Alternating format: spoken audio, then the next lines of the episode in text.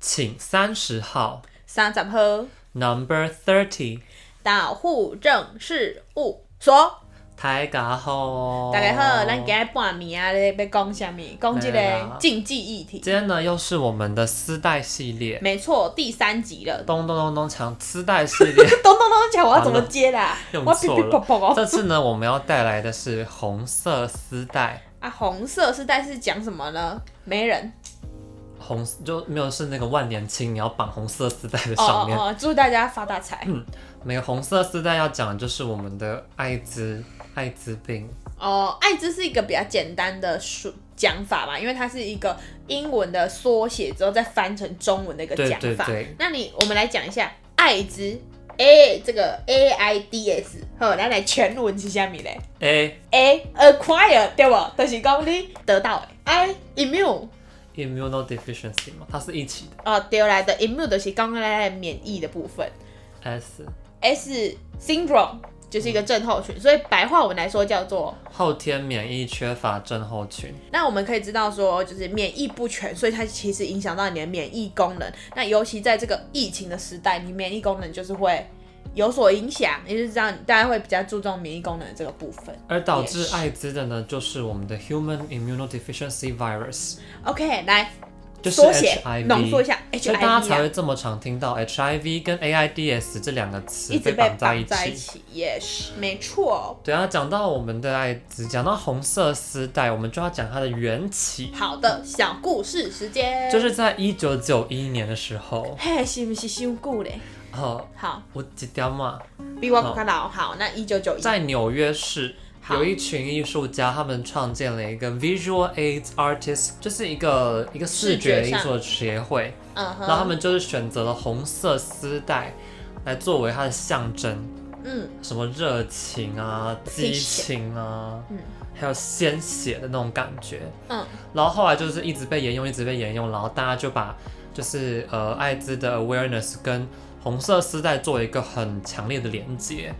哦，我自己觉得这也是蛮有趣，因为它就是血议嘛相关的，啊，刚好也是红色。我觉得这应该也是他们考量的原因之一吧。对对对，好的，接下来呢，就是我们不免说就要再讲到他的流病学了。对，因为要提醒大家说，哎、这件事情其实并没有我们想的这么隐晦，然后也没有说，就是这个族群其实也是蛮庞大的一群，甚至还有很多人是潜在还没有被发现的。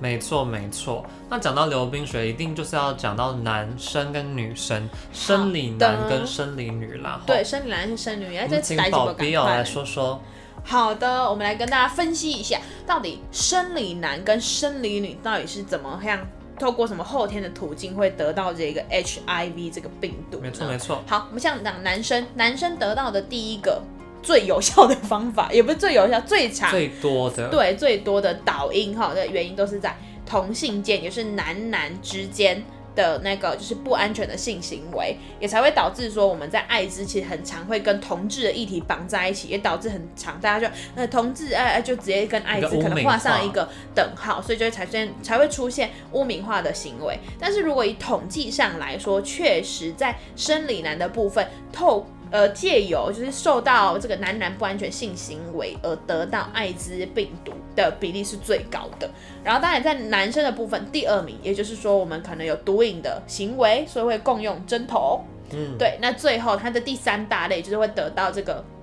这个病毒的话呢，是跟异性的，也就是说男女之间的也是一样不安全的性行为。那听完男生之后，都是听到一个关键字叫做不安全的性行为。是对，好啊，那女生呢？女生的第一名其实反而是那个叫什么？嗯，共用就是毒品，然后共用针头。那她的另外第二名才是那个就是呃异性之间的不安全性行为。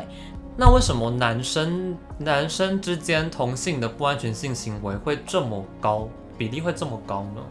好的，这个根据我们这个细心的研究与调查，结合生理学的特征，来各位户口们想一下，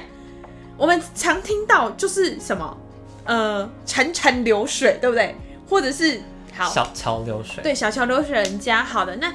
反正呢，就是在女生的阴道的构造里面，它其实是可以自主分泌，就是那个要这是个什么润滑液，的对，润滑液，它其实有一个可专业的名词，我一时之间忘记了，好不好？但是呢，如果考量到以男生肛门的这个部分，多数同呃男性同志的这个性交的过程，其实是透过肛门来去完成的。但肛门的唯一它会被润滑的时候，就只有在排便的时候，它唯一有一点点肠溢过去。其他时候基本上肛门这个构造是不会让你小桥流水人家的，所以肛门是不会分泌肠液的。 Yes，没错。然后呢，那为什么不会分泌肠液或是不会润滑这件事情，会导致有这么大的比例会产，有可能更大的风险去得到这个病毒呢？因为你那个肠道的那个呃肛门的那个皮肤的部分，就很容易会破皮啊，破皮就会怎样？摩就会擦是摩擦摩擦摩擦就会有一些伤口，那伤口就刚好提供了一个非常好的一个洞，它就让那个我们的 virus 全部就给它灌进去。就是在透过精液里面，对，透过精液的方式嗯病毒进去到我们的血液，也就是我们伤口里面，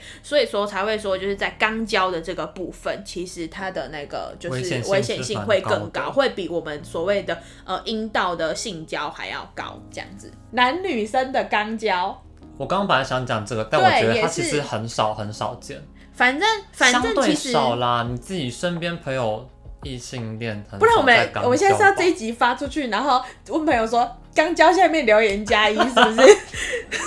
会有不是这人样承子认吧吗？哦，不知道啦。那反正就是肛交这个行为本身，在我们生理上面，就是会有一些比较就没有润滑这件事啦。嘿，主要是要跟大家强调这个部分。那接下来想要跟大家分享的东西是我们台湾历年累计的个案数、感染者数哦，以地区为分布。好，那我们就来我们来猜猜问乐。问，我们来问问哈，好来你觉得台湾第前三名的城市，好，不管就是县市啦，县哈市对县前市。三名的县市分别是哪里呢？第一名会是哪里？第一名的话，我们不免俗在台北这个亚东期，所以我们就先猜台北。而且龙大台北毕竟我们还是有一些区域是非常的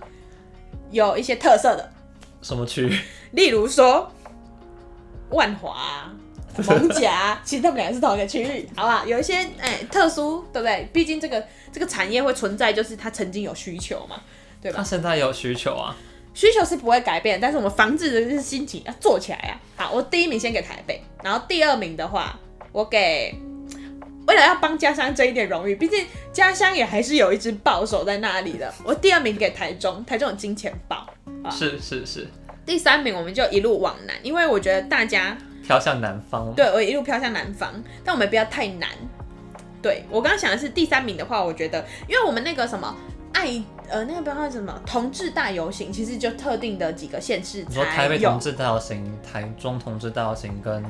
高高雄雄同志对不大对游？行因为我觉得第一个不是说一定把同志挂上去，这样个 危险发言危险犯不是我要讲的事情是，因为这个这些地方，它大家可能会比较容易谈论这个话题，所以它可能更多人去验，然哦后去、去去愿意去去做一个筛检，然后是搞不好其实可能他对这件事情的意识会比较高涨，所以我第三名给高雄。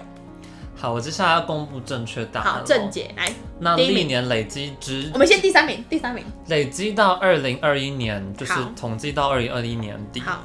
第三名的城市呢噔噔噔噔噔，嘿。是台北市，啊，我们谢谢台北市，果然真的是哎，是我们的不负众大望台北。总感染者个数个案数其实是占了全部的，嗯十三点二六 percent。哦，其实好像也是蛮高的呢。而第二名呢？好，第二名，我刚猜是台中市，因为毕竟我一直报。第二名是高雄市，我们的大高雄、哦是十三点九六 percent。可能太热，或者是有一些毒瘾问题， 是吗？应该没没有有吧吧？好好，可是第一名呢哎、？等一下它比例是多少？十三点九六哦，啊。十三点九六啊。而好第一名最让人吃惊的就是第一名是嗯新北市， Oh my gosh！好的，我觉得是因为新北市离台北市很近，然后新北市比较大，嗯，哦对，因为它的范围那个区乡镇市区很多，所然以后其新北实市的房价比较便宜。房价便宜跟请问跟爱滋有什么关系？没有，我只是就是在试我着知道寻找各种可我能知性。道了，有地 rush，是不是这样子？污名化， 污名化，懂的人就会知道这是污名 化。搞不好，搞不好我我之后就是在 IG 简介上面，我在我们的那个就是粉 丝 团上面写有地 rush，我这这集直接黑掉，我只是突然想到这个梗，完蛋死定了，但下面就是炮轰一堆。好，反正就是等一下重整一下，大家应该是就是不知道我们在这边发生什么事。第一名新北，第二名那高个雄高雄，第三名我们的台北，这但样是而子且重点是第一名的新北市，它占的总趴数有超是过二十吗？二十二点八一 percent，哇它哦，其实占了五分之一耶。对啊，而且其实说真的，因为刚刚你像你讲到一个点，就在于说，因为每个县市它的那个呃行政区的大小不一样，嗯，对。可是因为其实也有一个点啊，然后我们那个台台北市的这个 part 哦，就是嗯、呃那个叫什么？可我觉得刚刚宝贝讲到一个很好的，就是感染者数多，不代表说那个地方的感染者数是真的多，因为有时候是很多是隐藏的群体，是我们没有去发现、没有去被验出来的那群人。对啊或许全部人真的验起来，不一定是现在这样的排名，哦、对啦，因为确实你看前没有几办法名普筛这吧？几个就是现在是六都吧，六都，对啊，对啊，六都其实就占了前三都了啦，就嘟嘟嘟了呗。 六都其实前几名就全部包办了，对啊，可一部分可能是因为他们关愿华意去亚验的东人区，yes，比较多，就是有这个认知会去主动去寻求这样子的资源的人可能比较多。 yes，没那错最后的倒数三名，嗯，我们先到最后一名就好了。扣除离岛，啊，扣除离岛，好，我我们就给一些乡镇市来表现的机会。我猜南投，因为深山大家可能就是在砍竹子、山林溪。好，我们直接公布倒数前三名，好不好好好倒数第三名好，来是我们的苗栗国，哦，苗栗国的这个部分，嗯，好，OK，它可占理零解。点八七 percent。嗯，好，倒数第二名好是我们的台东，呃，更远一台东些，县嗯占零点六六 percent，好，而最后最后一名好，就是占比最少的呢好，是我们的嘉义县，还是市？其实它两个都有、它哎，都哎、对，对可啊，是它是大嘉义居嘉义，哦，好它，是零点五五 percent，哦，好的，那反正就是这几个地方都比较少了。但我自己想起来，可能第一个就是确实，如果以民风或者是民风，好像很奇怪，就是那个发展的程度跟大家对于就是性啊，或是我们产业文化活动的部分构造比较不一样啦。所以大家可能就像我刚刚前面讲，会不会去验啊，跟大家的那个哎民风啊，好，就还是讲民风了，不管呃，大家 知道苗栗国，苗苗栗国，对啊，对对对，我觉得可能人口密集度也是有一定的影响啦。哦，还有人口组成这几个，其实那个里面的那个组成人口都是相对比较老一些。哦，对，对啊，啊比较老一些，如果你基本上就是没有在红色的话，那你可能也不会出现新诊断的案例。哦，是是是，对不对？对对，无法除非反我驳在，除非我在安阳中心里面，哎、嗨起来呀、 不得了。然后因为又比较干燥一点，没什么润滑，啊，又有伤口， 然后我们就一发不可收拾。这是我我的一发不可收拾是现在的这个走向有点直奇接怪。歪掉。那接下来我们讲完了它的流行病学之后，嗯我们就要来讲解治疗的部分了。那假设说，哦，我我呃，可能不管是透过有哪个风途径险，，你可能是去做筛检，或是可能是在有机会碰触而被筛检出来，例如说，像我们的工作，针扎护理师针扎为什么这么严重？啊，我来去堵掉这个哈，啊，伊本来就是有感染者的风险，我们就要启动针扎的流程。甚至有可能说你扎到那个人，他也没有确诊过。嗯，可是对啊凡是针扎，一定他就会抽一系列的血，我们也要跟着抽一系列的血。对，所以说就是这也是跟我们的工作息息相关啦。那在治疗的部分的话，我觉得大家最耳熟能详的就是鸡尾酒疗 法， B B A B 哦，不是， 好，是的，鸡尾酒疗法 cocktail 嘞，就是 H A A R T。最嘿最多人去讲的就是这个好的 highly active antiretroviral therapy，就是俗称的鸡尾酒疗法啦。嗯，高效能去打，它其实就是组合说至少三种的抗艾滋病毒药物，来有效的控制你艾滋病毒感染者的血浆病毒量，然后也提高你的 CD4 的淋巴数，嗯哼。来减少艾滋病毒的传播这样子。对啊，因为像我们知道，就是为什么会提到 CD4 的这个部分的话，就是主要哈，它就是哎负责我们这个免疫系统的啦，好，它主要是启动者这样。然、啊后我们既然它可以简单讲，就是你你的武器变多，你的军人变多，当然你的对于病毒的抵抗力其实也会好一些些。对啊，就反正就组合技哈，大家 combo 起来，哎、但就是可目以，前的治疗方式是没有办法治愈嘿，艾滋病的，它只能够控制病情，哦，比如说像是我们的病毒在没有办法检测的状态之下，就是它会把很病稳毒定量降低到无法检测，无对，法用仪器检测得到，才可以减少它传染的机会，也 yes 会降低刺激性感染。对，什么叫刺激性感染呢？意思就是说，如果你本来底材就不好，就是你现在体内就已经被我们这个，因为我们已经讲了，这个病毒就会让你免疫力这样不全。那不全状况是底底下是怎么样呢？就是你的免疫力已经不好了所以。很容易。那如果你很，像遇到，比如说像现在到呃 COVID 大流行的时候，或者是说秋冬的这个我们叫它什么流感病毒，整个一起来的时候，你身体可能没有那么好的免疫力去对抗额外的感染，才会有讲的我们讲什么肺囊虫肺炎，哦然后或者是说它最后长出一个我忘记一个叫什么东西来着，反正就是感染一些念珠菌啊等等，就是我们平常原则上不会感染的病菌，不或会者它那么容本易本感来染对，或者是本来跟我们身体就已经共生了，但是你现在体内已经压抑不住它压起来的一些细菌跟病毒，这而样感染者啊，他必须要耐心持续的服用药物来控制它。不规则的服用反而会导致 HIV 病毒有抗药性，没错。这样子它治疗起来反而会更困难。对啊，就有点像，其实像我们的 TB 的治疗的方式，就定到你，定到你就是六个月啊、四个月全部给我吃完为止你。说都治计划吗？，对，没错，送药到口，看你吃下去这样。服药再走。好，没关系，就这样子。我们也没有打算要去讨论这个 TB 部太分。难了啦，各位户口们。那这边我想要顺便跟各位户口们分享的事情是，艾滋病的感染者他们也有小黄卡，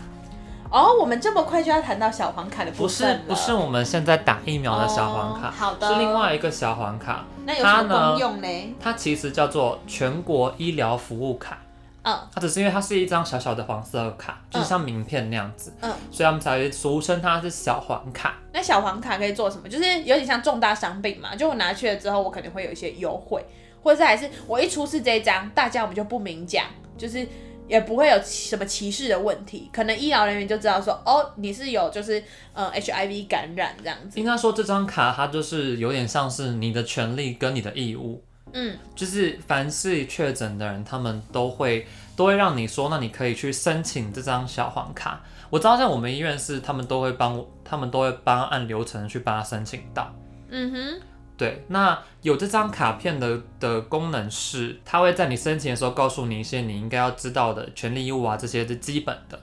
那它也会后续做管理、追踪跟调查，哦，所以就是被列管，但是是有一要点控制像这样你子，而且他还要对对对知道说，可能像你的性向啊、你的接触者等等的。哦、就是作为我们前面那个流行病学的这个基础的来源。而实物上，它最主要的功能，我觉得最显著会发现的，可能就是主要是在经费的部分。哦、对，它可能就是它后续治疗啊，或是追踪的一些相关的药费、挂号费，可能会有一些减免。嗯，我觉得这应该是所有去取得这张卡的人比较注意的、比较关注的一个点啦。对，啊因为其实它整体来说就是要长期的治疗，那长期的治疗的药费来说，其实也蛮可观的。蛮惊人。对啊，因为现在目前呢、在就是官方的资料里面显示说，一颗光一颗药可能要三百到四百块的价格不等。那其实每天如果吃一颗啊，你要吃个三四十年、四五十年，长期来看的话，那其实药费非常之可观。那你知道健保有打算要把艾滋病嗯的这一系列的有些自费项目开始往上拉吗？哦，因为毕竟其实确实啊，就是在我们这个所有的负担上，跟我们的这个健保的这个体系里面，有一些的那个负担，跟所谓我们现在艾滋病这件事情，从我们重大伤病里面，就是去做一些。调整也会随着医疗的那个发展来去做一个讨论啦。如果说，哎、我们现在都很稳定治疗，或者是说医疗发展的越来越好，我们的负担并没有那么大，已经变成是一个长期慢性病来看的话，那有可能我们的那个负担就会讨论一下，毕竟鉴宝有时候也会撑不住啊。大家有没有有没有这个鉴宝啊，害惨了我们这个巨塔啦，因为使用者越来越多啦，还有但是还有浪费的状况，各位那哎些金流没有再增加的话，其实那个有点快要滚，滚不运出来了运运作开始会有一些开始会慢慢出现一些问题，而但且是是大 picture 的事情了。对啊，啊，老人国已经就是对大家医疗负担支出越来越多。那讲完治疗之后，我们就要跟大家讲预防。没错，预防那预防呢，我们不免俗就会讲到就是安全性行为，因为像前面我们讲途径的时候，一直讲到不安全的性行为。嗯，那相反的，安全的性行为就相对能够有效的降低你感染的几率。没错，就是我们的带套。那我们的带套的部分的话，依据我们这个哈，我们只是其中我们这个这叫什么卫卫福部卫福部对有提出一个我们的艾滋防治，好难念哦，艾滋防治 A B C D 原则。好，首先 A 的部分，A 是 A 什么呢？来，我们来有请我们的这个维翻译一下，来 A 怎么念？ abstain， OK，所以呢，首先我们大家一定要拒绝性诱惑，好不好？即使他再怎么帅，屌再怎么大，我们还是先拒绝他。好，那 B 的部分 的话，就开是车我们要 be 请下 faithful，车好，就是我们要忠实性伴侣哦，大家哈，开放关系实践者，你在写在听得上面，我就把 A B C D 寄给你。 那 C 是什么呢？C 就是我们刚刚讲的带套 condom 的部分，好好。的，也好的是，就是在性行为的过程都要戴好保险套。那保险套的部分的话，大家也可以去研究一下什么样是正确穿到穿戴的方式，跟什么时候戴上去才是对的。真的，你有时就候把戴的你嗯方式不对，或者是你在那是在打开的过程中，你可能会把保险套给都是可能撕到啊或什么的，那就等于没有用了。没错。然后呢，在 D 的部分的话，就是 detecting 跟 drug，就是定期的筛检。然后就是如果你是高风险的人啊，那如果有需要的话，就是采用预防性投药的这个部分。那我们讲回来那个带套的部分，哎、我们这个你知道，我们那个哎、大专院校也是有一些可以买到的地方，不止在我们的卫生所可以买到那种又厚又哎卫生所真的是 CP 值最高的对买 CP 保险套的地方，对那个搞盖五寸哦，你不会尴尬五的所十在块八个八个，哎、那一个这样才多少钱啊？八七不到七块哎、就很便宜啊。对啊，好的，那我们刚刚讲了，就是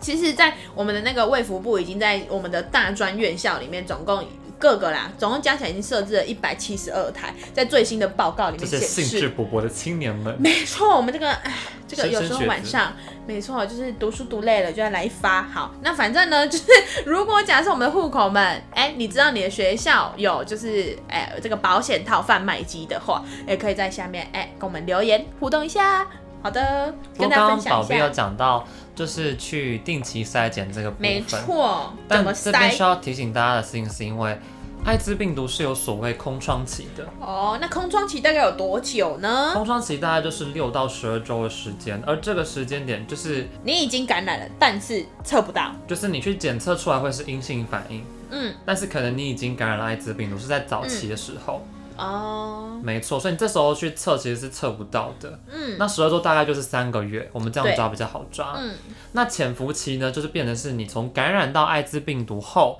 到你有出现临床症状的期间，嗯有时候是五到十年，每个人很长赶慢快不一定。嗯对，但是空窗期跟潜伏期都有传染力。 ，OK。所以说，我们就如果真的说你的风险非常的大，然后你也就是有这个意识的话，那就是定期去筛检，假设说你新年一月一号就是要来个新年的第一炮，皇家礼炮。那你觉得它是非常危险的一炮， Yes，那你一月二号去验有没有用？没有没有，因为你要等三个月，它的六到三个空月窗期，呃，六周到三个月啊。就是六到十二周，六六周到三个月，对啊， 六周到三个月是一样的、啊。 对的空窗期过了之后去验，其实是比较准确率比较高的。对，但是中间过程还是要密切注意一下身体上的变化啦。没错没错，最后面又来到我们的歪楼 Q&A 时间，歪楼没有歪了，我们是很认真的知识小分享，好不好？这很有深度，人家是很有深度的呢。深度小分享。对啊。那好的首先问题问题，来 d a d 如果我的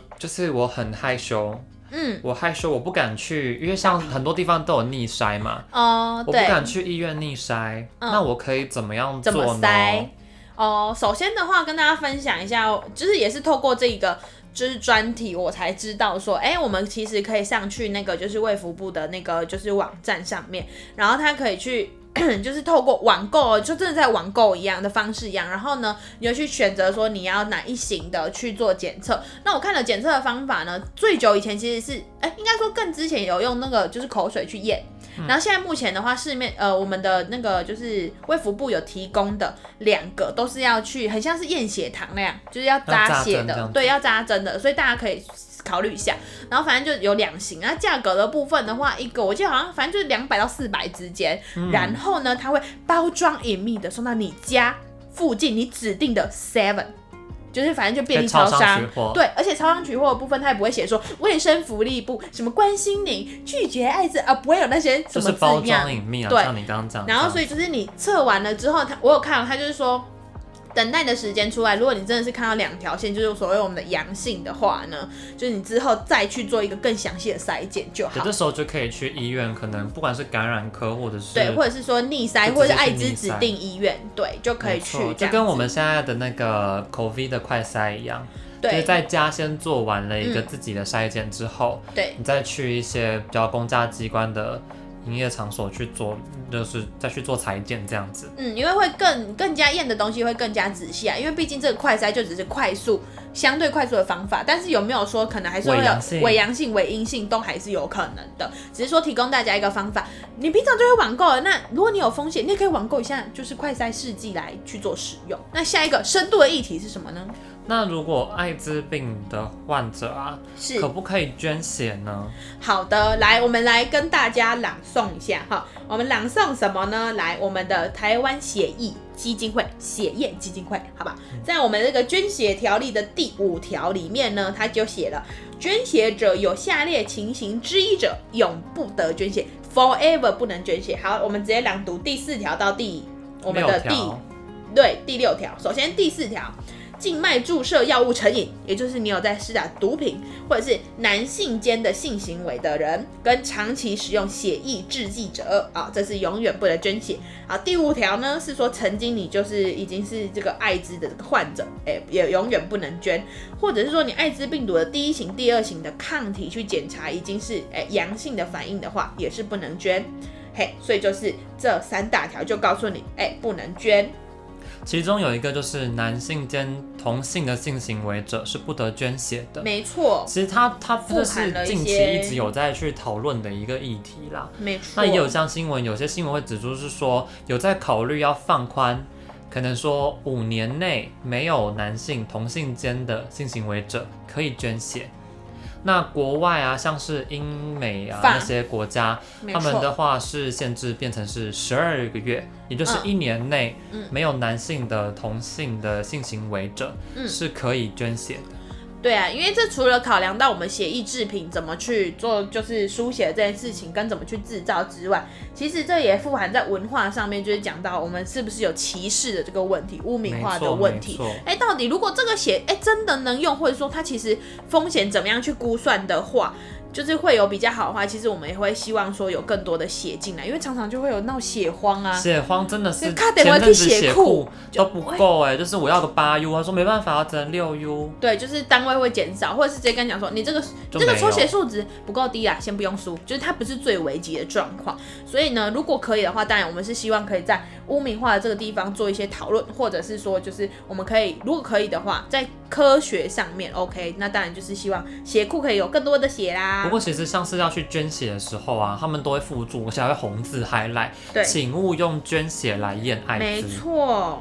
这有个要求的，欸好，第三个小问题就我直接好问我自己 喽。不行。那我想问， 好，那你问我。啊因为因为捐血已经讲了，我们还有另外可以捐别的嘛，不是捐钱，不是政治现金，捐器官。我跟你讲说捐精、哦，捐捐精那也嗯不行也啦哎不行啦。捐器官，对，艾滋病人能不能捐器官呢？其实嗯艾滋病是属于捐捐捐，捐是属器于官，捐器官的绝对禁忌症之一。哦，就是永也是一样，永不得捐血这个部分。但是后来有不能捐器官，但其实嗯哼后来近年来有放宽了，哦，怎艾么滋病宽？的感染者是可以捐器官的，但接受器官的受赠者必须也是艾滋病的感染者。嗯，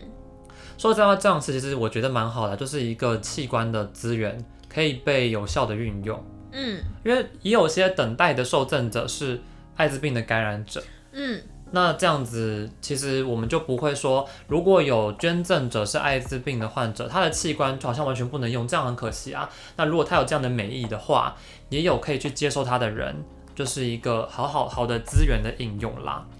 对，没错，那我们这一这一期的红丝带单元有没有让户口们学到很多呢？我们自己也是学到蛮多的啦，我们自己真的是学到蛮多的啊。不过像是讲到艾滋病，很多人会去讨论的东西，像是 PEP 跟 E PREP、嗯 PrEP 这两项药物呢，其实坊间已经有很多人在去谈论它了，而卫福部也有一些很比较详实的介绍，大家可以上它的网站上去查询。如果对这种预防性的投碰触的投药，或者是在接触到这样子高危险后的投药有兴趣的人，可以自行去做搜寻。那这部分宝碧跟我们就不在户政事务所这个平台上多跟大家做解释了，没错，不然讲完就要一个小时的节目了，哇，我的天！就是要一直讲、一直讲、一直讲。我是觉得跟说上，课因然后为我先现在有转台很多人，因为这个的关注越来越高，嗯讨论的机会也越来越多，其实可以多方的去看，多方的去听。那还有还有，为什么十二月一号会是世界艾滋日啊？